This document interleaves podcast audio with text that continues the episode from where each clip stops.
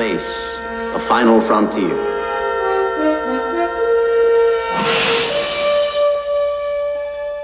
Sejam bem-vindos ao Diário de Bordo, onde eu, Bruno, relato para vocês um pouco da minha experiência de quem tem depressão grave continuada e também transtorno de ansiedade generalizada. Como vocês já devem saber, eu, além de ser é, editor, criador e fazedor quase de tudo no, no Clio, no, no, canal Clio História e Literatura, além de perfil no, no Twitter, perfil no, nas redes sociais como um todo, é, canal, blog, podcast, a gente faz meio de tudo um pouco. Então a grande questão para mim, além disso, para quem já me acompanha, quem sabe aí, quem tá por dentro, sabe que uma das uma da uma da minha a principal ocupação, na verdade, que eu tenho é ser professor. Eu tô tendo uma experiência agora que eu entrei no, no numa escola aqui na Vila Matilde, em São Paulo, que fica perto da Penha. Eu assumi é, quatro salas, né, de sexto ao nono ano, e tem sido uma experiência muito agradável, assim, é o que eu sempre quis ser na vida, né, o que eu sempre quis, eu sempre quis ser professor, na verdade, eu sempre me interessei muito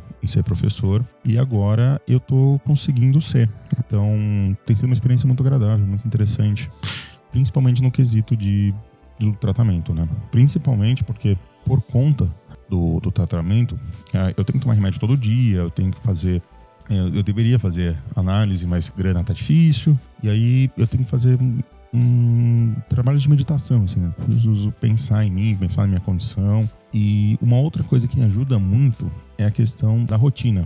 Então, ser obrigado a sair de casa, ter um trabalho diário, ter um trabalho tão sistemático como é da aula, porque assim, é, a gente tem que preparar a aula, tem que preparar a prova, tem que preparar tudo que vocês podem imaginar, a gente tem que fazer quando é professor. Né? Então a gente precisa ter essa organização, precisa ter essa, esse tipo de comprometimento, inclusive. Né? Então, para mim, tem sido uma, uma experiência e tanto nesse campo, porque tem me ajudado muito a lidar com a depressão, né? Toda vez que eu vou para a escola, eu penso um pouco sobre isso. Não toda vez, toda vez é uma hipérbole, né? Mas fica pela, pela metáfora. Então, lá eu tenho uma oportunidade de viver. Né? Do jeito que eu estava antes, que eu estava vivendo basicamente de freelancer, né? Eu estava sendo professor freelancer, pegava uns bicos de redação, pegava uns bicos de revisão textual, essas coisas. É um trampo, você ganha dinheiro, você consegue se sustentar, mas a grande diferença é, é o lance de ter que sair de casa. Sai de casa todo dia às 6 horas da manhã, voltando mais ou menos duas horas, que é o tempo que demora de voltar, não sei o quê. É, tem sido uma experiência bem agradável nesse sentido, porque a rotina, apesar de ser meio assustadora, ela é muito terapêutica. A rotina ela te traz uma, um, uma paz de espírito, uma sequência meio lógica que a gente precisa ter ao longo do dia e ao longo da, enfim, da nossa experiência né? nesse plano de existência aqui. Então, tem sido uma experiência bem agradável nesse sentido tem sido bem interessante. E eu sempre fui meio com o pé atrás né, com esse negócio de rotina. Achei que rotina ia ser ruim, que rotina ia me prender, ia acabar com a minha criatividade. De fato, faz tempo que eu não escrevo nada que é criativo. Né? Eu tenho escrito muita coisa para o Clio, tenho produzido muito roteiro, muito pauta para podcast, post, post para o blog, mas eu não tenho me dedicado tanto assim à minha escrita criativa. Mas não é culpa da rotina. Não é culpa que a rotina está fazendo isso. É culpa porque eu não tenho tempo. A rotina é secundária nisso. Né? Eu acabo não tendo tempo por conta da rotina. Mas, como eu tenho que botar na balança, né? O que, que é melhor para mim? Né? Escrever criativamente muito bem ou ter um pouco de saúde emocional e mental, né? Eu prefiro ter um pouco mais de saúde mental e emocional.